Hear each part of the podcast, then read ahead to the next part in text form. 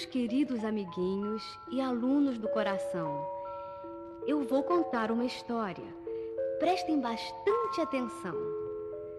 Eu já contei várias outras, muito lindas realmente, mas a de hoje, eu garanto, é uma história diferente.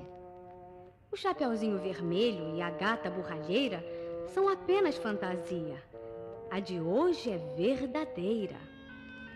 É a história de uma terra e de um povo varonil, a mais bonita de todas, a história do Brasil. Durante o século XV, nas grandes navegações, Portugal se destacou entre as maiores nações. Foi o infante Dom Henrique quem fundou em Portugal a grande escola de Sagres, primeira escola naval. Quando os povos europeus precisaram, de repente, encontrar novos caminhos para as Índias no Oriente, os grandes navegadores portugueses, num momento, lançaram barcos ao mar, abriram velas ao vento e, por mares tenebrosos, ainda desconhecidos, traçaram novos caminhos, valorosos, destemidos. Entre os grandes navegantes gloriosos de Portugal, um nos fala mais de perto: Pedro Álvares Cabral.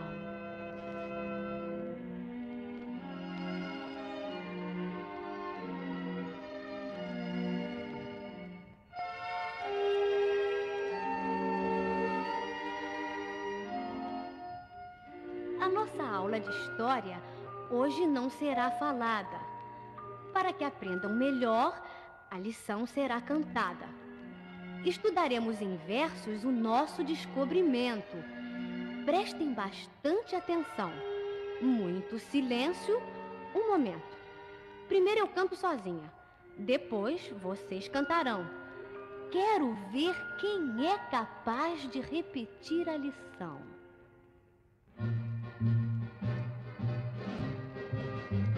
O almirante português Pedro Álvares Cabral, no ano de 1500, saiu de Portugal com 13 barcos veleiros do Rio Tejo pro mar. Para nas Índias distantes especiarias comprar, mas Dom Manuel I, rei venturoso chamado, aconselhou a Cabral mudar de rota um bocado para evitar calmarias e para saber também se havia, como diziam, terras nas bandas do além. Navegaram vários dias, viram um monte afinal. Que por ser tempo de Páscoa chamaram Monte Pascoal. E assim, numa quarta-feira, dia 22 de abril, foi descoberto afinal o nosso amado Brasil. O almirante português Pedro Álvares Cabral, no ano de 1500, saiu de Portugal com 13 barcos veleiros do Rio Tejo pro mar, para nas ilhas distantes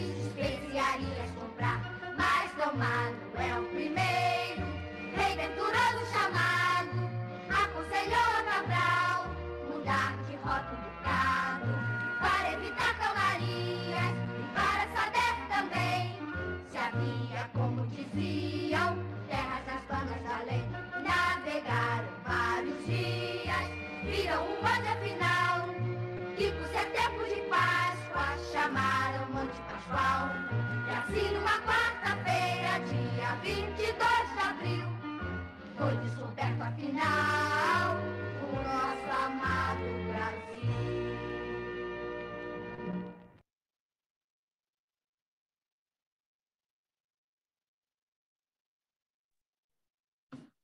Boa noite, pessoal, tudo bem? Estão me ouvindo?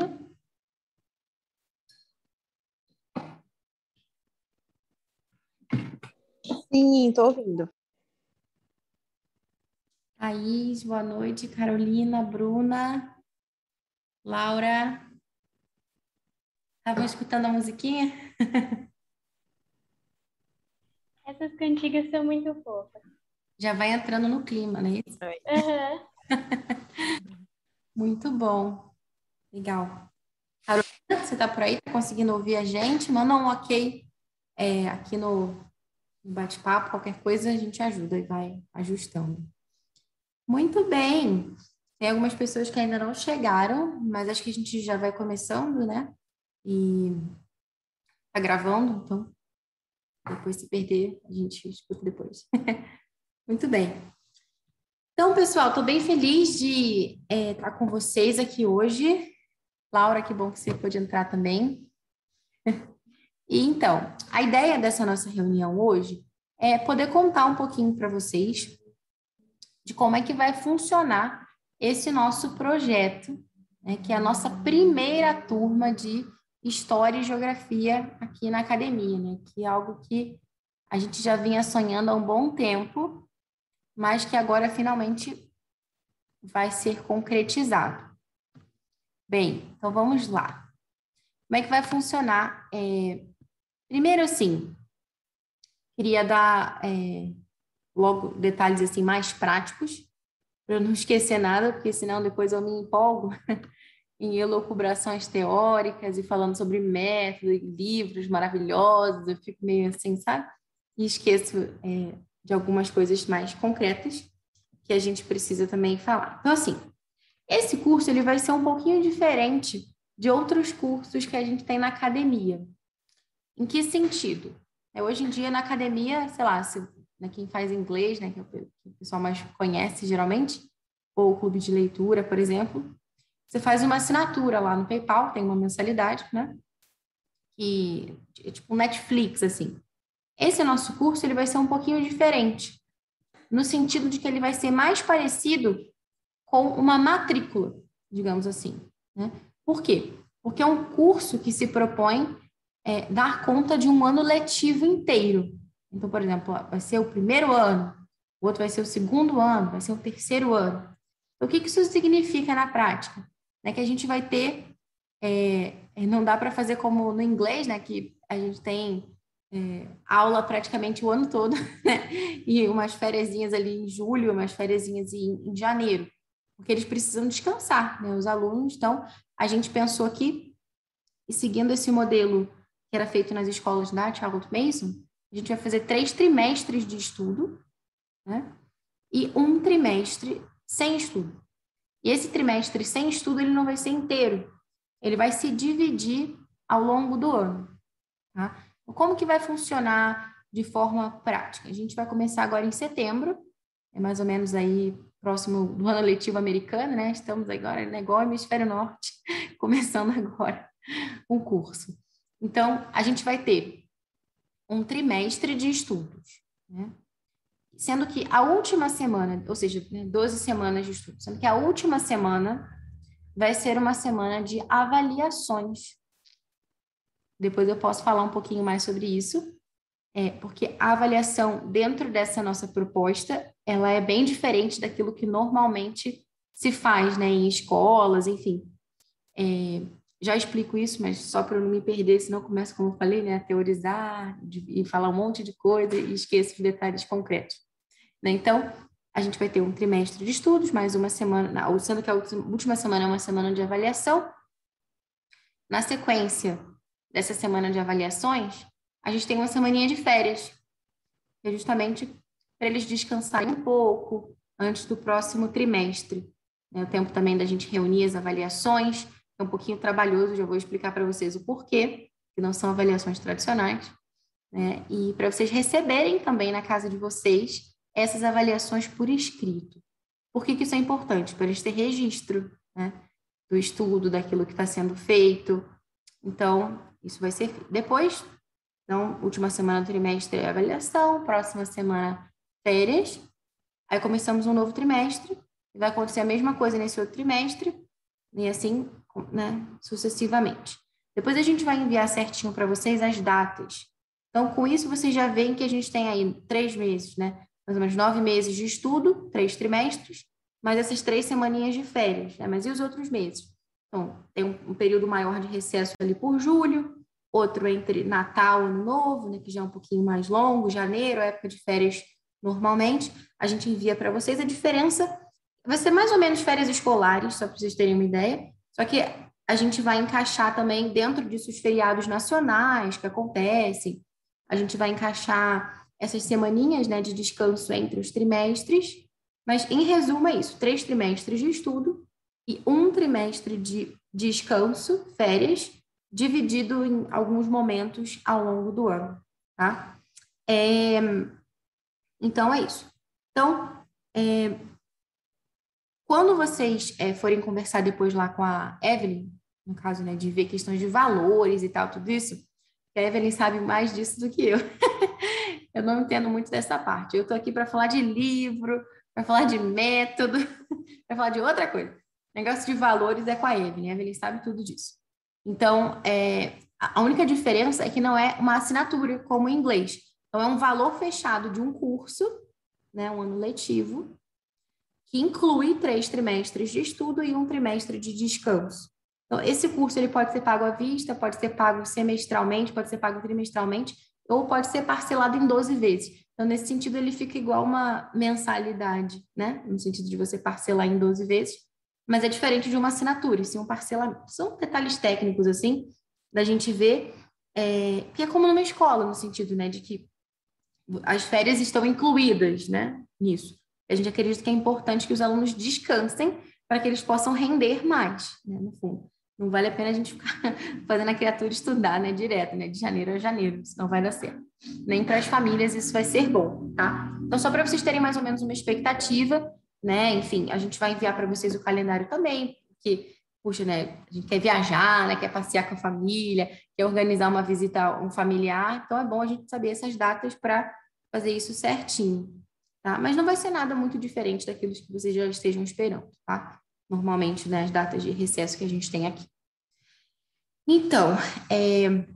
vou começar então no final, começar das avaliações, já que eu falei delas, para não esquecer de falar, né? Então, assim, como que funciona uma semana de avaliações dentro dessa nossa proposta? Primeiro, né, qual que é a nossa proposta? É, já falei muitas vezes no Instagram da academia, no nosso blog, também no podcast, que eu sou uma grande admiradora do trabalho da Charlotte Mason, né, que é essa educadora britânica que viveu no século XX. E eu vejo nos escritos dela é, uma tradução, digamos assim, do que seria a educação clássica para a contemporaneidade. Tá? É, quando a gente fala em educação clássica, a gente tem muitos pensadores, né? Inclusive Platão discordava de Aristóteles em, em várias coisas, enfim. É, não é um método fechado, você compra ali isso aqui, siga isso aqui, seja feliz. Tipo, as pessoas elas confundem. Ah, educação clássica é o quê? É the well-trained mind. A educação clássica é o quê? É o estágio da fase da lógica, fase da gramática, fase não sei o quê, tal. Enfim, isso são abordagens possíveis dentro da educação clássica, justamente porque ela é uma tradição que inclui vários pensadores diferentes, vários métodos, né? É, mas, por exemplo, é, essa ideia né, de você dividir o trivium em né, faixas etapas do desenvolvimento humano é algo bastante recente, né, no sentido de que surgiu agora no século XX. Então, é uma interpretação da educação clássica para os dias atuais, sim, é, mas particularmente não é a que eu sigo. Eu acho que não passou tanto assim pelo teste do tempo.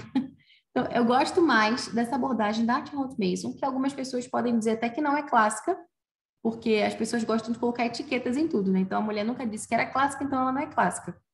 Só que se você for ver o que Charlotte Mason dizia, em que, que ela baseou sua filosofia da educação? Na observação, ou seja, que que ela estava vendo ali diante dela, ou seja, a lei natural, sim, e nas Sagradas Escrituras. Né? Então, tudo o que permeia a filosofia da educação dela, se, é, a gente poderia resumir isso em, em, em, o bem, a beleza e a verdade, né? e essa busca. É uma educação totalmente baseada em o que ela chama de bons hábitos. A gente estava até falando sobre isso no clube do livro dos professores hoje, né, Laura? E é interessante essa coisa, né, de que bons hábitos. O que é um bom hábito, se não uma virtude? Né? Uma virtude é um hábito bom, um vício é um hábito mau. Então, para mim, a educação clássica é, como diria lá o Andrew Kern, é o cultivo da sabedoria e da virtude na alma. Claro, através das sete artes liberais, enfim. Mas o cultivo da virtude e da sabedoria na alma. Mas como que a gente faz isso, concretamente? Você não pode chegar lá para Aristóteles, para o Platão, para São Tomás de Aquino e perguntar para ele: olha, como que eu ensino história e geografia para o meu filho de sete anos? Tem uma ideia, assim, mais ou menos, que eu posso fazer? Ah, do Brasil ainda por cima, né? Então, Aristóteles não deixou nada escrito com relação a isso, nem São Tomás de Aquino, né? Então, a gente tem na Charlotte Mason uma grande referência porque alguém que soube incorporar esse grande ideal de busca pelo bem, pela beleza e pela verdade, de forma muito prática. Então, você tem lá os, os roteiros, os livros que ela usava, como eram as aulas dela, enfim, de uma forma muito concreta, ali no século XX, semana passada, né? Falando de história, foi ontem. Então, por isso que a gente, é... eu sempre gosto de falar nisso, né? Eu sou muito jovem Laura também é muito jovem, todas nós aqui somos muito jovens. É, ninguém aqui quer se arrogar o, o título de grande teórico, de grande filósofo, de grande pensador. A gente não tem tempo para isso. A gente tem que ensinar os nossos filhos, nossos alunos, na é verdade. Então a gente tem que subir nos ombros de gigantes. A gente tem que ver o que, que esse, esse pessoal grandão fez e que deu muito certo e que passou pelo teste do tempo e fazer o, o mais perto disso possível algo que seja seguro. A gente não tem que ficar reinventando a roda. Né? Então, é por isso que é, essa nossa proposta ela está fundamentada nos escritos da Charlotte Mason. Tá? Como, é, a, meu ver, é o que a gente tem de mais próximo assim, de uma educação clássica que a gente possa implementar nos dias atuais para o ensino fundamental. Né? O pessoal fala, tudo bem, Trivium é muito bacana, mas na Idade Média não se começava a estudar trivium antes de 12 anos. E os filhos de vocês não têm 12, pelo menos dessa turma, é de História e Geografia. Então, o que, que a gente faz até lá? O que, que a gente faz para se preparar para chegar lá? Né? Então, é, voltando aqui a esse tópico né, de, de avaliações, dentro dessa proposta da Charlotte Mason, como que isso funciona? Ah, normalmente, quando a gente fala de prova, né, no ambiente escolar normal, a gente tem aquela ideia de que o professor vai testar para descobrir quais são as falhas do aluno, em resumo. O que é que o aluno não sabe? Eu preciso tentar descobrir o que, que o aluno não aprendeu na prova. Aí tem aquelas famosas pegadinhas, coisas que aparecem na prova que nunca foram vistas antes, assim, umas coisas meio assim esquisitas, né? Quando dentro da abordagem que a gente está seguindo, que é essa abordagem do Pacing, as avaliações elas existem para celebrar o que foi aprendido. É um momento de conquista, assim, de alegria pelo que a gente aprendeu. Tem famílias até que se reúnem e fazem, é, se reúnem não, fazem a própria família se reúne, senão parece que a ideia de várias famílias se reunindo, não é isso. A família se reúne e faz uma festa no final da semana de avaliações, em que eles colocam lá na mesa, por exemplo, os trabalhos manuais que as crianças fizeram, o caderno da natureza das crianças, é, o que elas escreveram, uma pintura que a criança fez, sei lá, alguma, alguns trabalhos, e chamam lá os avós, alguns outros familiares para irem ver, sabe, uma ideia, tipo uma feira de ciências da própria casa, em que as crianças vão mostrando tudo aquilo que elas sabem. Aí um recita um poema, o outro toca uma música no piano, a outra conta aquilo que ela aprendeu em história, mostra a sua linha do tempo. Enfim, então é, é um momento de celebrar, de, de se alegrar em família pelo que a gente aprendeu. Então as avaliações elas são bem diferentes, não são avaliações de múltipla escolha, questões objetivas, isso não tem não. O que tem, né, são, ó, Thaís falou aqui que era um sarau, quase um sarau, isso aí, exatamente, quase um sarau. Então, é, a ideia é que a gente consiga isso, né, consiga fazer isso também. Inclusive, dentro dessa nossa proposta, é, ainda que online, eu acho que a gente pode conseguir fazer alguma coisa parecida com isso, né? Ainda vamos levantando ideias, né, Laura? Mas é, a ideia é que seja, enfim, é, o mais bonito possível, para que os nossos filhos, os nossos alunos se sintam orgulhosos do trabalho bem feito e vejam aquilo como, nossa, que legal, olha só o que eu consegui, o que eu fiz, coisa boa, e realmente vai despertando esse amor pelo conhecimento. Então, voltando às avaliações, não são perguntas assim frias, tipo, ah, marca aqui um X, liga essa coluna na outra coluna, umas coisas assim meio bestas. Não. É, são perguntas é, discursivas, né, no sentido de que, geralmente, assim, uma pergunta, duas perguntas, três perguntas, coisas bem objetivas, objetivas não, é, elas são bem amplas, na verdade, mas assim, pontuais nesse sentido, é, em que a gente possa dar espaço para que as crianças digam tudo aquilo que elas sabem sobre um determinado assunto, por exemplo. Então, a pergunta possível poderia ser: suponha que a gente está falando aqui sobre o descobrimento do Brasil, né? Vou entrar nesse assunto daqui a pouco. Então, me diga o que você sabe sobre o descobrimento do Brasil. Então, alguma coisa a criança sabe, certo? então, né, ou pelo menos deveria. E se ela não souber, olha que coisa boa essa avaliação que a gente às vezes vai fazendo as atividades e a gente não sabe se a criança ainda lembra daquilo que a gente ensinou há dois meses atrás, três meses atrás. Então, isso de você chegar no fim do trimestre, fazer uma avaliação, um registro, é super importante para que você reavalie o seu caminho também. Puxa, se eu cheguei até aqui, ela não, não sabe nada sobre o descobrimento do Brasil, tem uma coisa muito errada. Né? Ou comigo, professora, ou com o livro que eu escolhi, ou com o formato da aula, alguma coisa, mas o problema não está no aluno, né? porque o nosso objetivo é que o aluno aprenda. Então, se ele não está aprendendo, é porque a gente não está conseguindo chegar nele. E a gente tem que ver, re, repensar a nossa rota, por exemplo.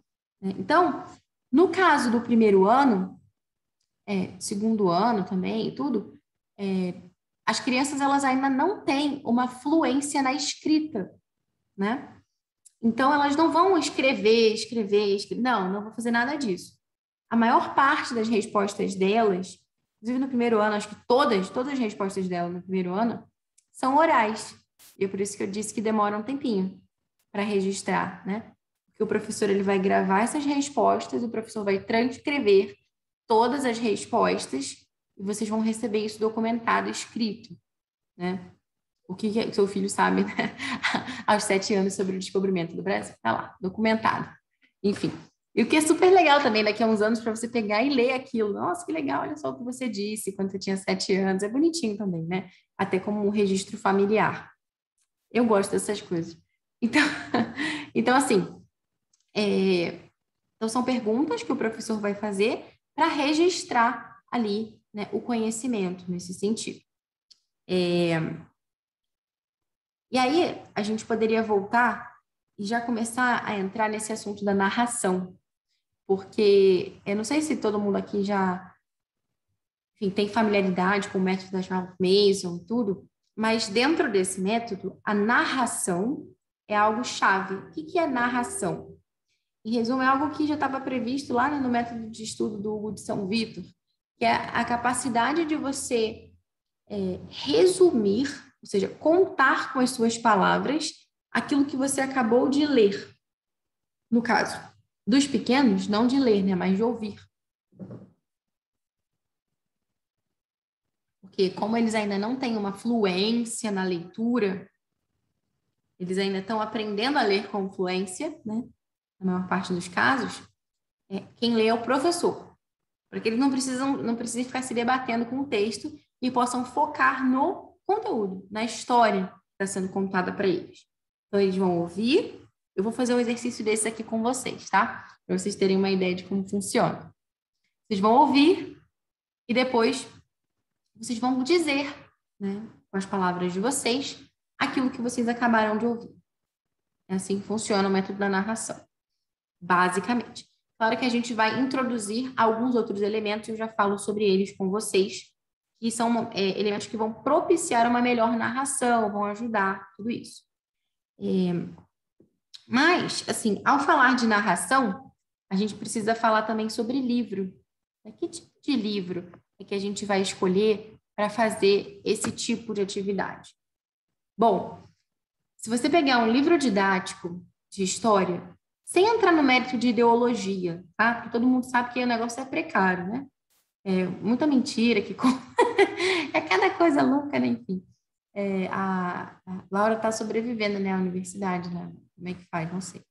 Então, bota um fone de ouvido, já tá pronta aí, né? Enfim.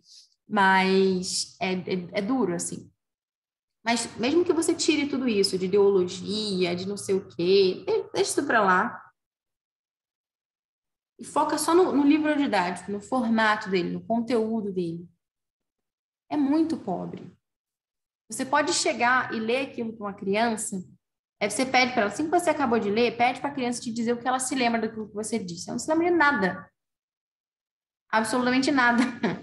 Por quê? Eu sempre gosto desse exemplo do, da lagarta muito comilona. Quem já ouviu isso três mil vezes, me perdoa. Mas é o melhor exemplo que eu tenho. Então, não sei se vocês já leram aquele livrinho, né? O The Very Hungry Caterpillar, Uma Lagarta Muito Comilona. Ele conta, né?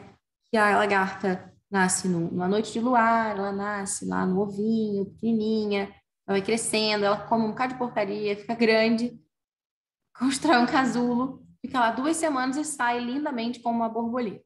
Bom, você chega ao final dessa história e pergunta para uma criança é, como que é a vida da, da borboleta, o que acontece com ela e tal, a criança vai saber te dizer direitinho. Por quê? Porque é uma história, é uma narrativa, tem um fio que está encadeando esses fatos. É diferente de você abrir um livro didático com fatos soltos, isolados, do tipo, ah, é, a, a borboleta nasce no lagarta.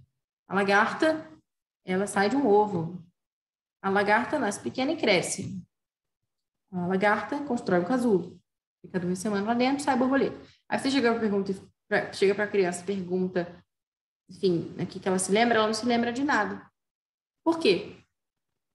Porque fatos soltos, informações, assim, jogadas, tipo um noticiário, assim, são coisas, sabe, é, abertura de, de, jornal, que a pessoa fala, fulano de tal fez isso e aquilo. O jogo de futebol foi uma porcaria. É, violência, não sei aonde, tarará. Ok. Quando você chega daquilo, você não consegue se lembrar muito bem. Você consegue se lembrar do quê? Da notícia.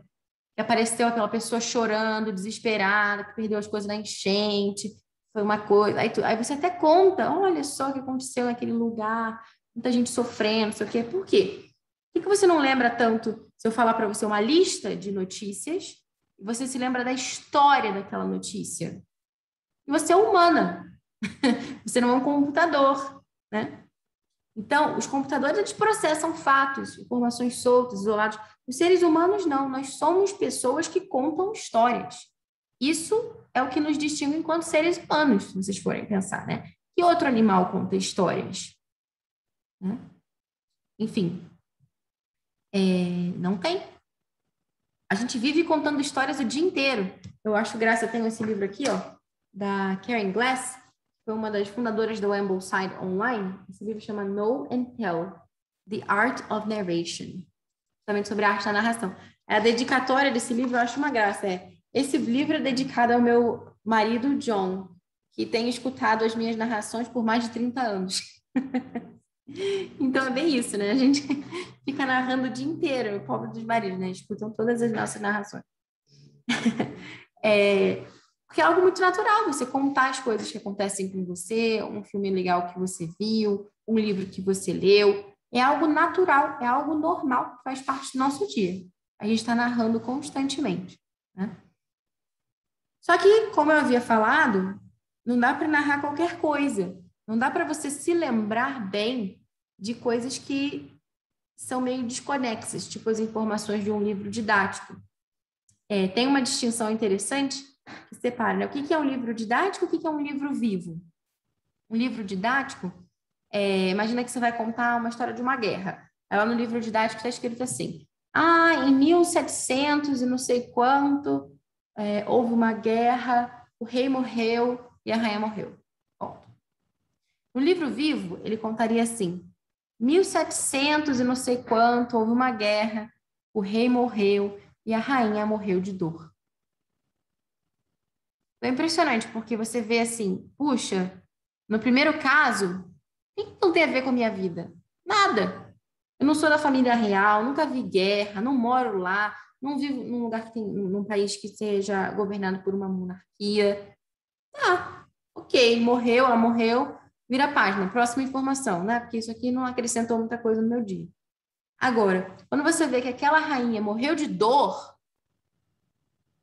você se conecta com ela. Você pensa, puxa, eu já perdi um ente querido. Claro que você não vai formular isso na hora, né? Mas você se conecta com aquela história. Você pensa, puxa, essa pessoa está sofrendo. Eu também já sofri quando morreu fulano de tal na minha família. Sei lá. Então você entra naquela história de uma forma que você consegue reter aquele conteúdo, né? Você consegue se lembrar daquilo de uma forma muito mais fácil. Então, por exemplo, para dar um exemplo para vocês, eu queria trazer um dos livros que a gente selecionou para o nosso curso né, de história, que é esse aqui, As Mais Belas Histórias da História do Brasil, do Viriato Correia. Esse livro aqui, segundo a, a Laura, não pode mais ser encontrado, né? Agora é peso ouro, é isso? Dureza, né? Tá quanto agora o livro? Tu achou algum? Não. Não achei. Esse eu não achei, mas outros do Viriato Correia 80 para cima. O mais barato que eu achei era 80. Mas esse aí eu não encontrei lugar nenhum. Procurei de tudo quanto é jeito. Pois é. Ano passado eu comprei facilmente na Amazon. Mas você vê, tem pouco, né? Coisa boa acaba. Mas não se preocupem. Por quê? Porque os livros que eu vou falar aqui para vocês, vocês não precisam ter necessariamente em casa. Por quê? Porque não é para criança ler. O professor é que vai ler né, durante a aula e a criança vai fazendo aquele exercício de narração. Claro que é legal ter esses livros, porque são maravilhosos, mas não é, é necessário. Né? Então, assim, queria ler para vocês um trechinho desse livro aqui, para vocês terem uma ideia de como um livro vivo faz a gente entrar na história e querer saber o que, vai acontecer depois. Né? Eu vou ler para vocês um, um, um pedacinho desse aqui. Aqui, ele começa é, o menininho ele tá de castigo e lá no, lugar, no quartinho que ele tá de castigo tem um quadro que é aquele quadro da primeira missa do Vitor Meirelles, que na verdade não foi a primeira, foi a segunda, mas o nome do quadro é esse. Então, é, aí do nada, de dentro do quadro, sai um marinheiro, assim, um grumete. Começa a contar para o menino um monte de aventuras que ele teve vindo para o Brasil, né, no descobrimento, na viagem do descobrimento. Então, ele fala assim, ó, estão me ouvindo bem? Tá travando? Não. Ok? Beleza. Então tá. Ó, a nova terra. Prestem atenção, tá? Olha isso que eu vou fazer um exercício de narração com vocês. assim, eu vou ler. E quando eu terminar de ler, eu vou pedir para vocês me contarem aquilo que vocês se lembram, tá bom? Para vocês verem também que exige um esforço mental para isso. Vamos lá. A nova terra. Mar e céu céu e mar. Céu distante, ora azul, ora negro, mar, ali aos nossos pés, ora manso, ora zangado, ora murmurando, ora rugindo. E isso durante mais de um mês. Os navios cada vez mais longe de terra, cada vez mais pelo mar adentro. Tinha-se a impressão de que se estava caminhando para o fim do mundo. Eu pensava com os meus botões. Os pilotos erraram a rota. E cheguei a dizer isso a um companheiro acostumado a longas viagens. Ele explicou-me por que nos metíamos tanto pelo oceano adentro. É que nas costas da África, nas proximidades da praia, não havia bom vento para se viajar. E assim, hora a hora, mais íamos entrando pelo mar alto. Um dia, estava eu na amurada do navio quando vi ervas boiando sobre as águas. Eu tinha ouvido contar que as ervas eram um dos meios dos gigantes e monstros do oceano liquidarem os navegadores. Espalhavam tal porção delas pelas águas que os navios encalhavam e não podiam navegar. Eu queria ver países novos, povos diferentes, mas não queria ficar encalhado no meio do mar até morrer de fome ou ser comido por um gigante. Palavra, fiquei com medo. Fiquei com medo e chamei a atenção do companheiro que estava ao meu lado. Este chamou a atenção do mestre. O mestre chamou a atenção do comandante. Os velhos marinheiros não tiveram medo nenhum. Conheciam de sobra aquelas ervas. Você não imagina a alegria que naquele momento se espalhou no pessoal de bordo. É que os botelhos e os rabos d'asno, assim se chamavam as ervas, ao aparecerem sobre as águas, anunciavam sempre terra próxima. Devíamos estar perto de terra. Não tiramos mais os olhos do horizonte, mas a tarde caiu. Caiu a noite e terra nenhuma surgiu diante de nós.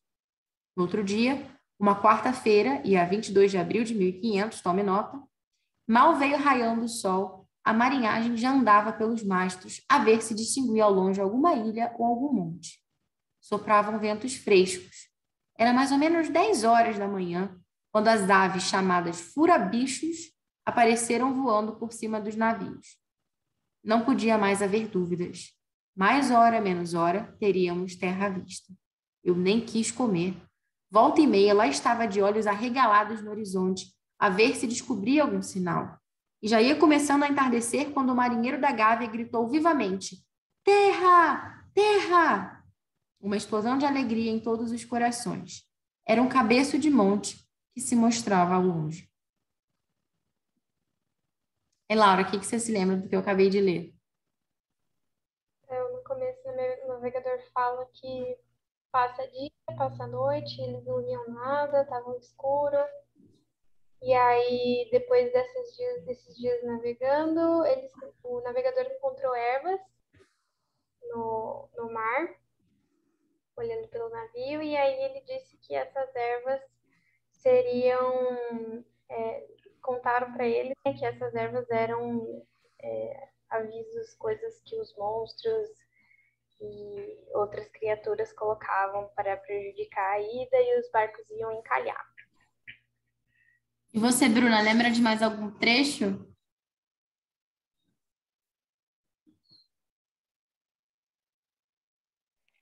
Tá dando para me ouvir? Tá dando para ouvir? É que eu tô no quarto do hotel, as crianças estão dormindo aqui. E, mas assim, nossa, é muito difícil esse exercício. É, eu, o que marca mais é, é em 1500, né, quando avista as terras, né, é, que ele fala da sensação fresca, né, do ar fresco, enfim. O que me marcou mais foi essa parte, mas nossa, é difícil marcar assim, falar em detalhes, né? Muito difícil, eu preciso fazer também essa aula.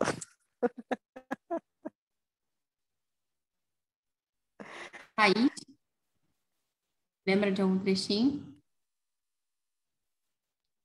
A Maria tá dando uma aula ali, tem que falar baixinho. Vocês estão escutando?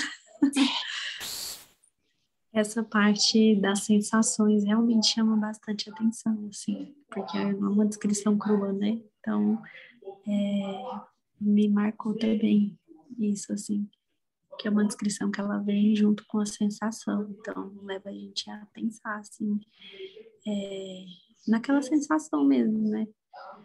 Entrar na história. É como se é como se a gente conseguisse visualizar de algum modo, assim.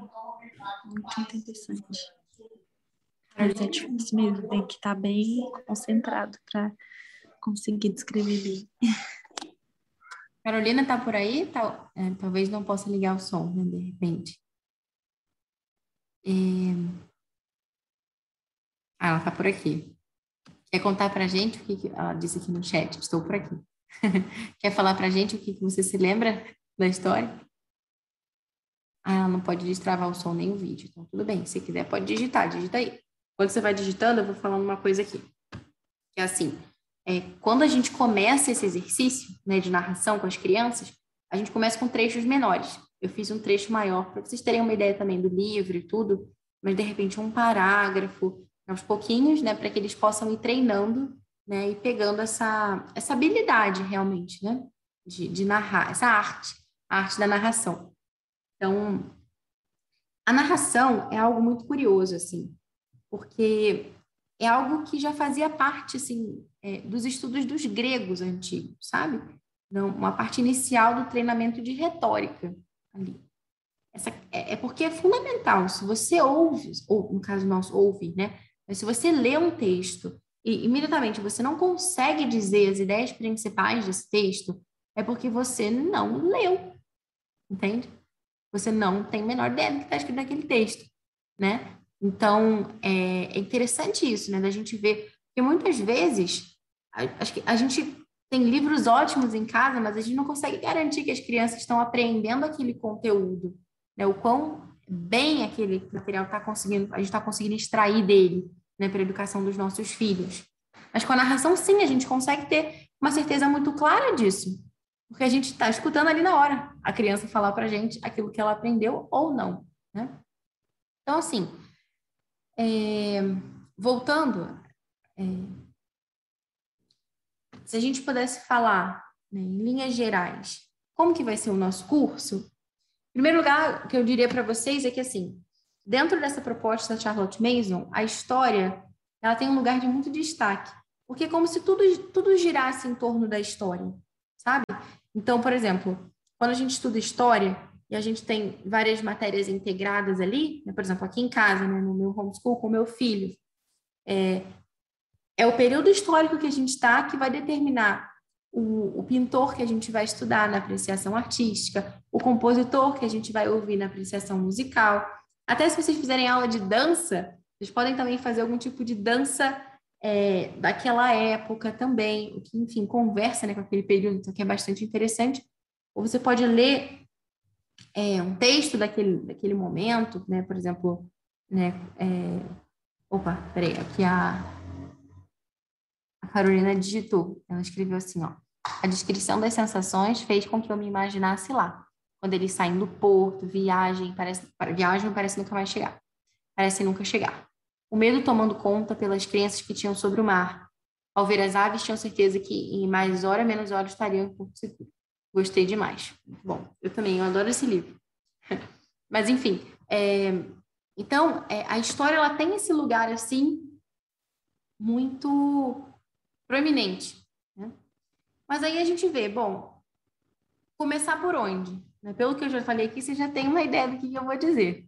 Então, assim, é, as lições de história dentro do método da Charles Manson, elas devem começar pelo lugar em que a criança está né? É, porque faz muito mais sentido. Por exemplo, aqui a gente mora em Curitiba, tem um bairro aqui próximo que se chama Cabral. Então, quando a gente estava estudando aqui, né, o almirante português Pedro Álvares Cabral, no ano de 1500 saiu de Portugal. Enfim, faz todo sentido. Olha aqui, o bairro chama Cabral, né? Cabral, tal. Enfim, é isso. Então, é, não é um momento ainda de você introduzir, sei lá, a história é, dos egípcios antigos. É, claro que você pode contar histórias sobre os egípcios, você pode, mitologia grega, você pode contar os mitos gregos, claro que você pode fazer isso, né, até como é, literatura nesse sentido. Mas no sentido de estudo formal de história, a gente precisa começar pelo lugar que a criança está, para que ela consiga estabelecer mais facilmente uma relação com aquele conteúdo. E como eu falei anteriormente para vocês, né? Eu consigo me conectar com uma rainha que morreu de dor pela perda do marido, mas eu não consigo me conectar com a rainha. Tipo, só por ela ser rainha, assim, né? Não. E para que a gente lembre das coisas, é fundamental que exista essa conexão. A Charlotte Mason também dizia isso, né? Que a educação ela é a ciência das relações. Eu gosto dessa capa também desse livro aqui da, da narração. Eu fico olhando para ele e fico lembrando disso essas conexões, assim, sabe? Uma coisa que vai ligando na outra. E o que é também interessante, porque hoje em dia a gente tem muito essa ideia, né? principalmente entre famílias que fazem homeschooling, é muito comum essa abordagem. Né? Eu estava até conversando com uma de vocês recentemente, é a abordagem no feijão com arroz, né, Thaís? Como que é a abordagem no feijão com arroz? É assim, a gente quando se depara com a educação como tá, a gente pensa, eu preciso fazer alguma coisa, preciso, enfim, intervir nesse negócio e botar a mão aqui, porque eu não vou né, é, largar meu filho aí na mão de qualquer um para aprender qualquer bobagem. Só que aí você se depara com um panorama desse, história, geografia, ciências, latim, português, matemática, história, geografia, meu Deus, e agora o que eu vou fazer, né? Então, você pensa, não, vou focar no essencial, vou focar no feijão com arroz. O que é o essencial? Português e matemática. Não, mas e história e geografia? Quando é que você vai ensinar? Ah, não sei. Ah, quando tiver 10 anos, ou quando tiver 12 anos, sei lá. Né? Enfim, então é tanta coisa que antes a criança precisa aprender e ter um contato com isso, para já ir lançando as bases, para que ela já tenha uma, uma visão é, bem mais ampla quando ela tiver lá seus 10, 12 anos, né? Então, a gente precisa realmente é, enxergar isso, que não basta estar feijão com arroz, e é por isso que vocês estão aqui. Vocês sabem que verdura também é importante, né? Uma frutinha, um leitinho, alimentação balanceada, né? Então, não adianta só o feijão com arroz. Feijão com arroz até mata a fome. Mas se você ficar só comendo feijão com arroz, o negócio não vai dar certo lá na frente. Vai faltar. Então, é, é por isso que a gente precisa ter um olhar para isso também. E eu sempre lembro que quando eu comecei a pensar sobre educação, eu ficava pensando o que meu filho ia estudar, que material ele usar, eu ficava, nossa, a gente precisa fazer livros. Os livros são uma porcaria, é horrível, tudo que tem aí, o que a gente vai fazer? Aí quando você olha para isso, parece uma montanha, assim, um negócio gigante, né? Você é o pobre do Davi diante do Golias, nem a pedra você tem. tem estilo, tem pedra, nem nada. Você só olha o gigante e sai correndo, dá vontade de sair correndo. Mas é, a gente tem, o que, que é? Essa possibilidade da gente usar livros vivos, ou seja, de aproveitar literatura para ensinar história, para ensinar geografia, para ensinar ciência, é algo valiosíssimo. Porque você não precisa, da noite para o dia, virar um autor. Sabe? Gente, me desculpe, mas as pessoas que agora querem escrever materiais, a gente, faça um favor, né? Pelo, pelo amor de Deus. Vamos, né?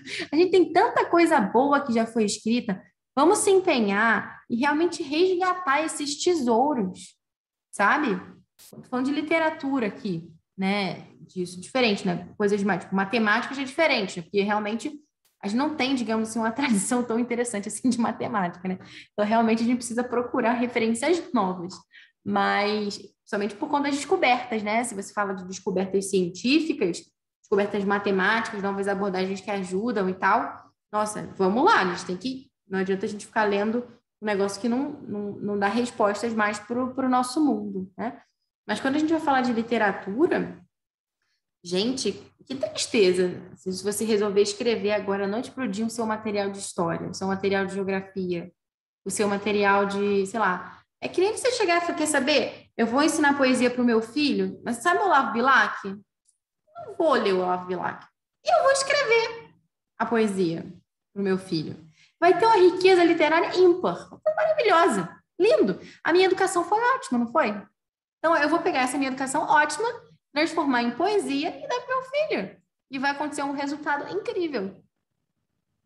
Percebe? Quando a gente coloca as coisas, o negócio não funciona, né? Então, assim, esse livro aqui, por exemplo, é do Viriato Correia, que é um homem que tem lugar na Academia Brasileira de Letras. Já é uma coisa. Né? O homem escreve bem. Eu li aqui para vocês, eu, Bárbara, não tenho capacidade de sentar e escrever um negócio tão legal assim. Se eu tenho a oportunidade de dar para o meu filho o que é melhor, por que, que eu vou inventar outra coisa? Não vou, né? né? Eu sei, eu sei qual é o meu lugar nesse sentido. Então, a mesma coisa, a mesma ideia que eu falava lá no início. Subir no ombro de gigantes. Isso é uma coisa que te dá muita tranquilidade, quando você se vê lá o Golias, você é o Davizinho, você pode subir no ombro de um outro gigante também e partir para a briga, né? e vamos embora. Então, a gente não precisa da noite para o dia inventar materiais maravilhosos. A gente só precisa buscar, né? Que nem os mineradores, assim, o povo que vai descobrindo ouro, né? procurando tal, entra naquela, na mina, e pegando né? os tesouros que a gente tem, mas que foram soterrados, que foram escondidos é, é, nós fomos roubados. Não sei se vocês sentem assim. Quem sabe quem é Viriato Correia? Quem sabe quem é Viriato Correia? Ninguém sabe. Francisca Júlia, que é uma poetisa ótima. Quem sabe quem é essa mulher? Ninguém. Nunca ouviu falar. Agora, uma, uma, poesia qualquer coisa, um livrinho porcaria, todo mundo conhece o autor. Eu sinto como se a gente tivesse sido roubado. Mas a gente tem que ir tomar de volta, né? O que é nosso. E é por isso que a gente está aqui. Então, é... então, seguindo, a gente vai partir da história do Brasil. Mas então a gente continua, a explicação na história do Brasil, quando é que vai entrar a antiguidade, quando é que vai entrar, é, por exemplo, a história de Portugal. Então, assim, dentro dessa proposta da Charlotte Mason, como é que funciona? A gente começa no país que a criança está. No caso dela, começava na Inglaterra. No caso, começa no Brasil. Então, isso no primeiro ano. Quando a gente estiver no terceiro ano, a gente vai começar a estudar em paralelo, sem deixar de estudar a história do Brasil. A gente vai acrescentar uma outra corrente, digamos assim, nesse rio, gente vai acrescentar um outro estudo histórico aqui, de um país que tem exercido grande influência no nosso. Qual é esse país? No caso lá da, da Inglaterra, era a França, né? Estavam ali coladinhas. No nosso caso do Brasil é quem? Paraguai. Claro que não, Portugal. então a gente vai estudar a história de Portugal, né? A partir do terceiro ano, concomitante lá com a do Brasil. E depois, a partir do quarto ano, vai entrar um outro estudo que é o estudo da antiguidade. Aí sim, né, o, o povo é, egípcio, o povo grego, o povo hebreu, enfim, tudo isso. Então a gente vai, no, a partir do quarto ano, a gente segue com essas três linhas concomitantes, tá? É cronológico, tá? No sentido de que a gente vai ver uma linha do tempo, só que ela é dividida em alguns períodos, assim. Então, por exemplo, no caso da... É, o primeiro ano, ele sempre começa pelo descobrimento do Brasil no caso, né, a sua história local. E depois existem os ciclos. Então, tem o ciclo 1, que é 800 depois de Cristo a 1650 depois de Cristo. Ciclo 2, que é de 1650 depois de Cristo até 1800 depois de Cristo. O ciclo 3, que é 1800 a 1900 depois de Cristo. E o ciclo 4, que é 1900 até os dias atuais. E depois que eu, que eu vi isso, eu volto, sabe? Então, começando agora do primeiro ano, né, das crianças de sete anos, eles vão passar por esse ciclo, primeiro, segundo, terceiro, quarto ano. Quando chegarem lá no quinto ano, eles vão voltar. E eles vão ver o descobrimento do Brasil de uma forma muito mais profunda, com outro olhar, uma outra maturidade, né? E isso é algo que enriquece muito as famílias que têm filhos de idades diferentes. Porque você pode ter um filho, olha, de, é, no caso aqui, seis anos, é, o meu filho tem aqui seis anos, está vendo o descobrimento do Brasil. É, quando ele tiver é, nove anos, seis, sete, oito, nove, isso. E ele tiver uma, uma irmãzinha aqui, por exemplo, que tenha seis, suponha, e que vai acontecer, que a Laura vai ter seis quando ele tiver nove, é, ela vai estar tá vendo o mesmo período histórico que ele, que facilita muito do que você ter uma coisa para cada criança na sua casa, né? Imagina, você fica louco, né? Um período histórico para cada criança. Se você tem um período histórico só para todas, cada um vai pegar né, aquilo que né, tiver mais de acordo ali com a sua maturidade. Para a escolha de livro pode ser outra também. Depois, quando entra a história de, de Portugal, vai seguir o mesmo período estudado na história nacional, mas lições separadas e com os livros próprios. Então, a gente está vendo aqui, por exemplo, é, a idade moderna no Brasil, vai estar tá vendo também a idade moderna em Portugal. Aconteceu, né? como que isso aí conversa, né? Também para estabelecerem relações. E depois a gente tem também a antiguidade. A antiguidade não segue o mesmo período histórico, porque a antiguidade não consegue fazer isso, né? Ela ficou lá, por isso que ela é antiguidade. Então tem os ciclos próprios também, que começa lá tipo 3.500 a.C. até 550 a.C., depois 550 a.C. até 100 a.C., 100 a.C. até 350 depois de Cristo, e 350 depois de Cristo até 800 depois de Cristo. Depois, se vocês quiserem essas datas certinho, tem um post lá no nosso blog que a gente fala sobre o ensino de história no primeiro ano. Então, é bem legal para vocês verem também. Tá? É...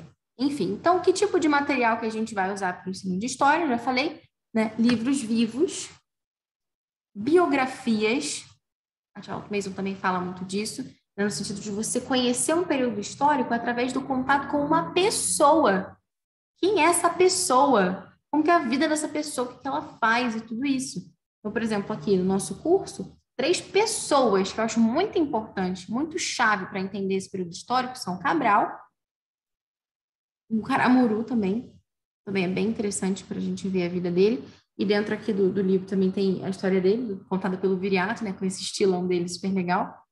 E José de Anchieta, né, no sentido da gente ver também é, esse olhar sobrenatural, né, no sentido de que que, que, essa gente veio fazer aqui, né, esses portugueses. E tem muito essa mentalidade né, de que ah, vieram aqui para ganhar dinheiro, para não sei o quê. Mas e os missionários? Eles tinham volta de pobreza. Eles deviam fazer o quê aqui? Eles deviam salvar almas, né? eles deviam propagar a mensagem de Cristo nessa terra.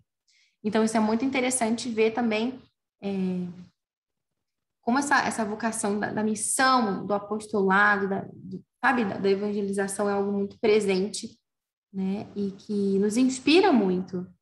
Né? Ver a entrega né, de tantas pessoas que deram a sua vida né, para que essa terra aqui fosse a terra de Santa Cruz. Então, isso é muito bonito também, né? A gente pensar e, e, e ver isso também na prática. E além disso, né, de biografias, de livros vivos, é, é bem legal também, a Charlotte Mason conta, né, que a gente deveria começar a estudar pela era dos gigantes, né, na época que os gigantes andavam sobre a Terra, no sentido de que isso é uma, uma realidade meio mitológica, assim, né, meio fantasiosa, no sentido das lendas da nossa Terra. E nessa linha, eu gostaria de apresentar para vocês esse livro aqui, que a gente vai usar, que se chama Contos dos Meninos Índios. É um livro muito legal, que ele recolhe aqui lendas de várias tribos indígenas e é, contando, falando da vida dos índios, mas também dessa forma viva. Né? Não é uma enciclopédia, tipo, os índios usavam pena na cabeça, os índios pintavam o corpo. Ai, sabe, isso é muito chato. Mas contando aqui, por exemplo, eu estava até falando com a, com a Laura, no... e olha as ilustrações como são bonitas, né? Em cada ilustração de índio que você encontra hoje em dia, deixa eu botar eu aqui em tela cheia para vocês verem melhor. Tem umas ilustrações de índio que são uma vergonha. Olha que bonitas as ilustrações desse livro aqui. Ó.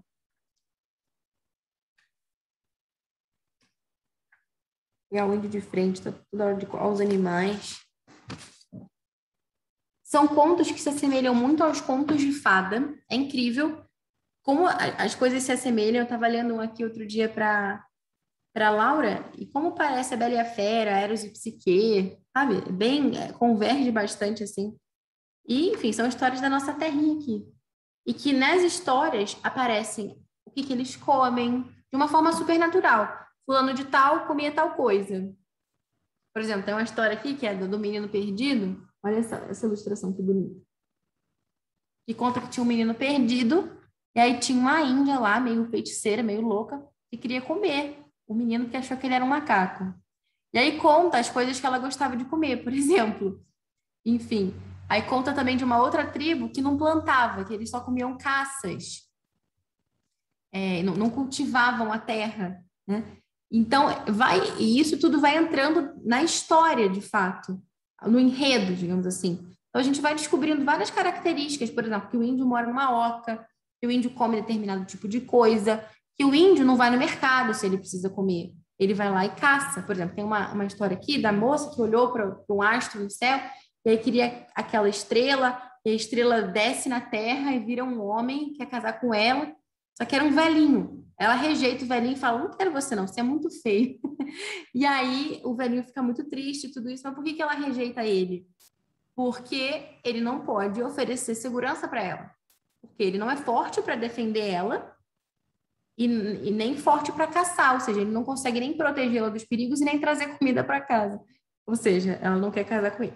Depois a, a outra, a irmã dela, fica com pena dele, casa com ele e aí descobre que, na verdade, ele não era velhinho e feio, ele era um jovem muito bonito. Então, parece com a, um pouco a história da Bela e a Fera, no sentido de você amar antes da, de, daquela pessoa ser amável, sabe? Nesse sentido, assim. E, e, e através disso, né, se manifesta a beleza, tudo isso. É, enfim, tem várias histórias assim aqui, e que as crianças ficam muito empolgadas. Eu vejo isso meu principal teste aqui para saber se o livro é vivo ou não é o meu filho, né? Se ele fica empolgado com a leitura, querendo saber mais, é porque o negócio funciona. Esse aqui funciona muito bem. Ele, outro dia a gente tinha terminado a lição e ele queria que eu continuasse lendo, que eu levasse no carro para continuar lendo a história. Ele fica super empolgado com esse conto dos meninos índios aqui. Então, é, é um livro também que ninguém conhece, mas que vale super a pena. É, isso falando de história, a gente já me estende demais, né? Já são 10 horas, vocês querem dormir, vão, vão sair correndo daqui a pouco. Hum. Mas tem que contar. Então, de geografia, como é que funciona, né? Em resumo, assim. Quando a gente pensa em geografia, a gente pensa em mapa, pensa em bandeira, pensa no globo, né? Pensa em um monte de coisa. E é tudo isso, né? De alguma forma, mas o que a Charles Mason dizia de geografia? Ela dizia que a geografia ela tem um valor particular. E que o valor da geografia está em quê? Está na capacidade da geografia de nutrir mente com ideias e prover imagens à imaginação. Olha que interessante, né? ninguém pensa na geografia assim, como uma fonte de imagens para nutrir a nossa imaginação. Então, é, tem três princípios assim em que a gente poderia resumir essa ideia, que é o primeiro que é a mente deve ser nutrida com ideias vivas, segundo, a imaginação deve ser equipada com imagens, e o terceiro, a geografia deve estar sempre associada à experiência. Então, a primeira coisa, né, é, para levar esse primeiro princípio para frente, qual é o primeiro princípio? Que a mente deve ser nutrida com ideias vivas. Tem que procurar que a criança tenha acesso aos melhores livros, né? Livros vivos, não essas porcaria que tem por aí, né? O segundo princípio, como que a gente vai equipar a imaginação com imagens? Através de histórias. Vocês viram, né? Como a gente leu aqui, como a gente se imaginou ali dentro. Né? E, ao mesmo tempo, também com estudo de mapas é, e com fotografias também, para engajar essa imaginação da criança, né? de uma forma que ela não esqueça aquilo que ela ouviu. Então, e o terceiro, né, que a geografia deve estar sempre associada à experiência, é, a gente pode falar é, que, assim, a ideia não é só que a criança ela aprenda fatos de geografia, mas que ela viva a experiência de ser ela mesma uma pequena geógrafa, assim, né? pequena geógrafa, uma pequena geógrafa por conta própria. Então, é, tem um post também lá no blog, depois para vocês aprofundarem sobre isso, podem ler um pouquinho mais também, mas de uma forma concreta, queria falar para vocês, por exemplo, o que seria isso de educar pequenos geógrafos, né? Os nossos filhos, eles têm capacidade para coletar dados e tirar conclusões. Imagina que, por exemplo, o seu filho vai lá e tem uma, uma, uma tabela assim, que ele vai registrando os dias de sol, os dias de chuva. Depois de um tempo, você pode perguntar para o seu filho: que mês tem mais chuva? Que mês está mais frio? Que mês está mais calor? Por que, que será que isso acontece? A criança mesmo, por conta própria, ela é capaz de coletar dados e se debruçar sobre esses dados e criar hipóteses, ideias, e não só ficar repetindo o que estão falando para ela, né, necessariamente. É, de fato, toda educação é autoeducação, no sentido de que ninguém pode me forçar a aprender nada. Então, eu, eu preciso a coisa precisa me cativar e eu vou atrás, né, em última instância. Então, é, livros vivos eu já falei né, bastante aqui quando a gente estava falando sobre história, mas eu queria falar agora focando sobre a questão do mapa, porque o mapa ele tem um papel muito central né, no estudo da geografia dentro dessa abordagem aqui. Claro que é legal ter um globo, um mapa de parede, um atlas, enfim. É, enfim, falando do Atlas especificamente, é, é como se ele fosse, assim, o livro-chave, né? É, no sentido de que tudo vai convergir naquilo ali. Então, a gente vai usar livro vivo, vai ter narração, já conto para vocês né, um pouquinho, mas isso vai estar sempre associado com um mapa. Como? Né? É, é interessante porque, assim, se a gente pegar só o mapa seco, a criança dificilmente, parece que tudo aquilo que eu falei anteriormente cai né, é, por tabela. Puxa vida, né? Criança não vai olhar para o mapa e achar aquilo muito interessante, digamos assim. muito vivo, muito cativante, não vai entrar na história. Que história? Não tem história nenhuma no mapa. Olha para ele ali, coitado, né? Meio sem graça. E olha que esse é bem bonitinho. é, a gente precisa que a criança, ela, imagina que, olha como é diferente, né? Você olhar um mapa aleatório e você olhar o um mapa que tem a casa de um amigo seu que mora em outro país. Não é diferente? Você fica curioso, você quer, quer ver, puxa, como será que é a rua dele? O que será que tem lá perto? Como que é a vida dele? Tem um rio lá? Tem uma praia? Tem neve? Não tem neve? A gente se interessa porque a gente tem uma relação não com aquele mapa, mas com aquela pessoa. Então, a mesma coisa a gente vai fazer nos estudos de geografia, associando o estudo dos países com a biografia, com a vida das pessoas que moram lá. Então, por exemplo, é, eu até coloquei esse exemplo no blog também. Eu tenho um livro aqui que ele se chama Olelê, uma cantiga da África. Vou mostrar para vocês aqui. Ó. Esse aqui. Ele vai contar a história de um povo que vive na África. Né? Eles vivem no Congo. E lá no Congo tem um rio. Esse rio Kasai. E esse rio tem uma determinada época do ano que ele enche. E por conta disso, né, que o rio enche, eles precisam fugir daquela região. Meio que eles entram no barco e vão para um outro lugar que fica mais alto. Porque senão, né, eles né, tem risco. E é uma viagem que eles têm que ter coragem, né? Mesmo as crianças entram e tem a correnteza, tem tudo, né? É uma aventura, né? E quando você. É, aí você vai, você vê, puxa vida, né? Essas, essas pessoas passam por isso tudo. Como seria? Imagina se eu tivesse numa situação dessa né, e tal.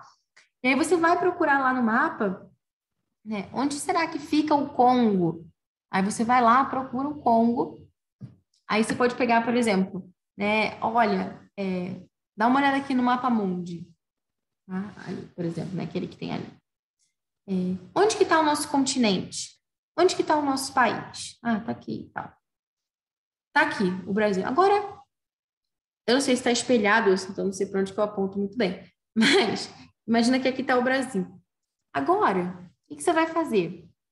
Vai andando um pouquinho para o leste e procura o continente mais próximo da gente. Qual que é? Ah, é a África, o continente africano. Ah, legal. E onde que a linha do Equador atravessa a África? Ah, procura, ah, é aqui. Então, vai seguindo a linha do Equador até você encontrar um país que fica bem no meio, que é o Congo. E aí, a partir disso, a gente pode perguntar para a criança, por exemplo, como é que você imagina que é o clima no Congo? Será que lá é frio? Aí ela já vai saber que não, né? Porque está perto da linha do Equador. Olha as relações que ela está fazendo. Né? Então, é, e o fato de estar tá ali também perto da linha do Equador também pode ter uma relação com essa questão da cheia do rio, né? Se você for ver aqui no, no norte do Brasil também tem isso, né? Então, é, é, bem curioso. E aí você pode, claro, mostrar foto, pode mostrar imagem do, do Google Maps, do Google Earth, Street View, sei lá, né? na medida do possível também para despertar e mostrar à criança, olha como é que é, como é que não é, como que é esse rio, enfim. Então, a partir de uma história, a gente pode aprender tanta coisa. Então, por exemplo, aqui eu tenho alguns que eu peguei para mostrar para vocês. Esse livro aqui é outro do peso ouro, né? Minhas imagens do Japão. Agora tá 300 reais, sei lá, o livro. Esse que eu comprei usado, coitado. E minha filha ainda, ainda rabiscou a cara do, do, personagem. Olha que tristeza. Um livro que tá valendo 300 reais. é de cortar o coração, né? Mas tudo bem. Então, esse livro aqui... Eu acho 400 até. 400, olha só. Eu comprei, era cento e pouco, já estava achando caro. Mas algo me dizia que, que era melhor aproveitar. que tinha pouco. Enfim, olha só, ele mostra aqui como que é uma casa japonesa. Ele vai dizer o quarto da criança, o tipo de mochilinha tradicional que tem lá no Japão, que as crianças têm que ficar com ela durante uns seis anos. A gente até viu um vídeo no YouTube aqui dessa mochila, como que ela é de fato. Bem interessante. Aí a cozinha no Japão. Tudo isso você vai ajudando a criança a construir relações. Por exemplo, olha só, essa, é, esse banheiro aqui no Japão, por exemplo. Aqui, quando eles tomam banho, olha só, a criancinha, ela se esfrega do lado de fora. percebe? Então, ela tem essa toalhinha, essa buchinha, depois ela entra na água só para se lavar. Em que, que esse banheiro? E, e, mostra também os vasinhos que tem, né? Diferente, tem o ocidental e o oriental. Tá vendo? Que eles fazem pipi assim ou assim. Então, o que, que isso tem de diferente do nosso? O que, que isso tem de parecido com o nosso aqui? Né? Então, a criança vai pensando, ah, tal coisa. Então, ela vai começando a estabelecer algumas relações, algumas conexões. Por exemplo, o dia deles aqui na escola, o que eles estão fazendo, né? Eles estão indo para a escola, eles vão sozinhos, andando, eles chegam lá, trocam de sapato, tem aula de música, tá? No fim do dia, eles limpam a escola. Olha que interessante. O que, que isso se parece com o seu dia de estudos? Em que, que isso se diferencia? Aí vai contar aqui dos feriados que tem no Japão, por exemplo, tem uma festa lá, que é escrita também, mostrando. Tem uma festa lá no Japão que chama Shishigo-san, que é a festa do 753, em que eles desejam saúde, felicidade e longevidade às meninas de 3 e 7 anos e aos meninos de 3 e 5 anos. Olha eles aqui com a roupa chique deles. Enfim, a gente pode falar também dos nossos feriados, que são diferentes e tudo isso. E a partir disso, dessa conexão com esses personagens, a gente lá vê que estão várias ilhas no Japão, que o nome, ah, tem a Hokkaido, tem a Shikoku, tem Kyushu, não sei o quê, tarará.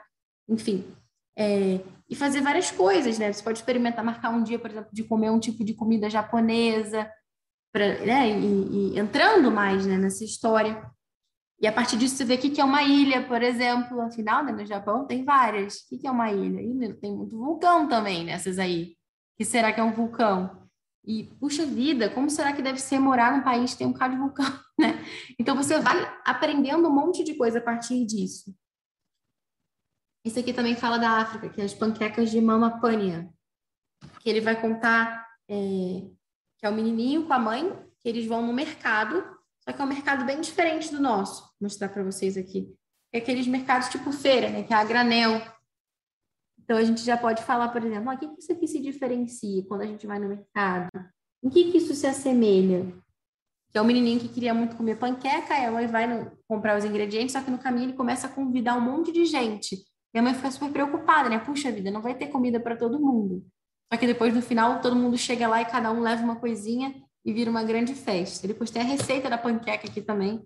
Esse aqui, ele fala do. É, acho que é do Quênia, isso, do Quênia. Esse outro aqui, que é a chuva de manga também, é do Chad, na África.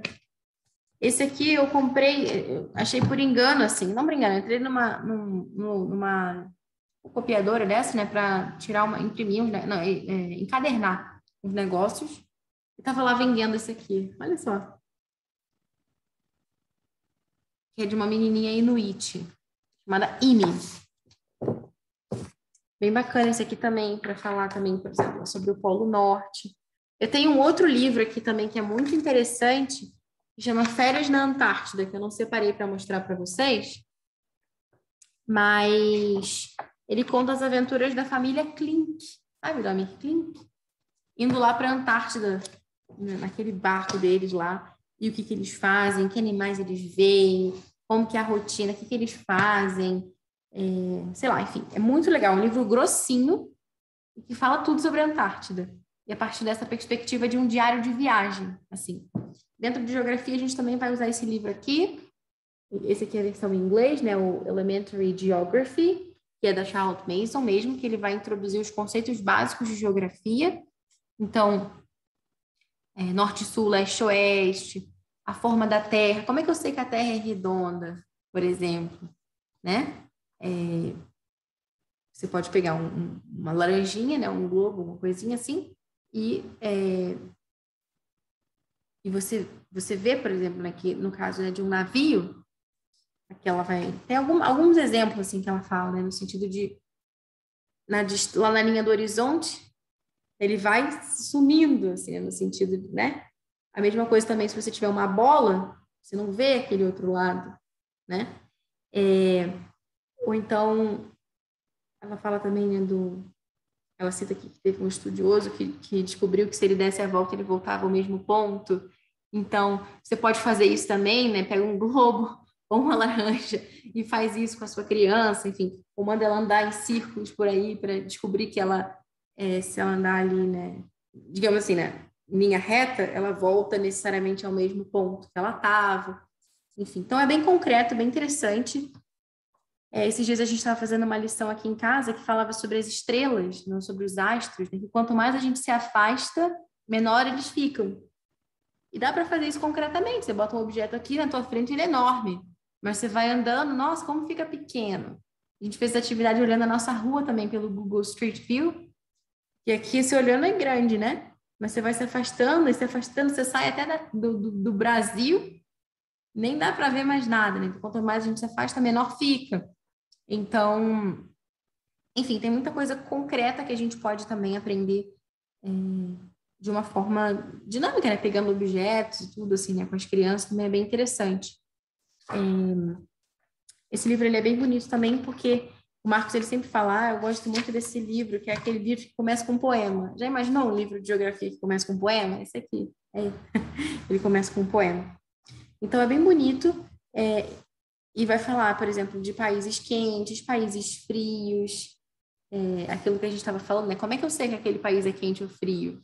A gente vai aprender a usar uma bússola, enfim, saber identificar, né? Puxa vida, onde que o sol nasce, onde que o sol se põe. Aqui na minha casa, onde que é o norte, onde que é o leste. Aqui só para vento sul, vento norte, só para o quê? Enfim, você pode colocar, a gente, né, é, dentro dessa proposta, você pode criar uma estaçãozinha meteorológica, colocar lá uma biruta, colocar um termômetro do lado de fora, para você ver a temperatura e tudo registrando. E a criança mesmo vai poder ver e constatar né, de uma forma bem prática ali tudo aquilo que está acontecendo. Ou chuva, por exemplo, você bota lá um pluviômetro, vê a quanto de chuva caiu, em que época do ano cai mais chuva, né?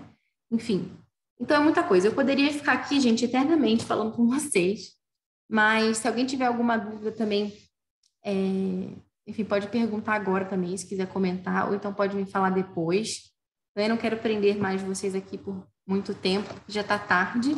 E também convido vocês a lerem esses textos lá no nosso blog, né, sobre história, sobre geografia. Tem as lives também que eu fiz lá no início do ano, da Maratona Primos, lá, duas horas de live cada um, falando sobre um bocado de livros e ideias, enfim. Vocês sabem que quando eu começo a falar, eu não paro nunca mais. Esse livro aqui também é muito legal, Crianças como Você. Ele vai contando de crianças ao redor do mundo, o que, que elas gostam, o que, que elas fazem, que são no Japão. Foi bem legal. É isso, gente. Alguém quer falar alguma coisa, perguntar alguma coisa?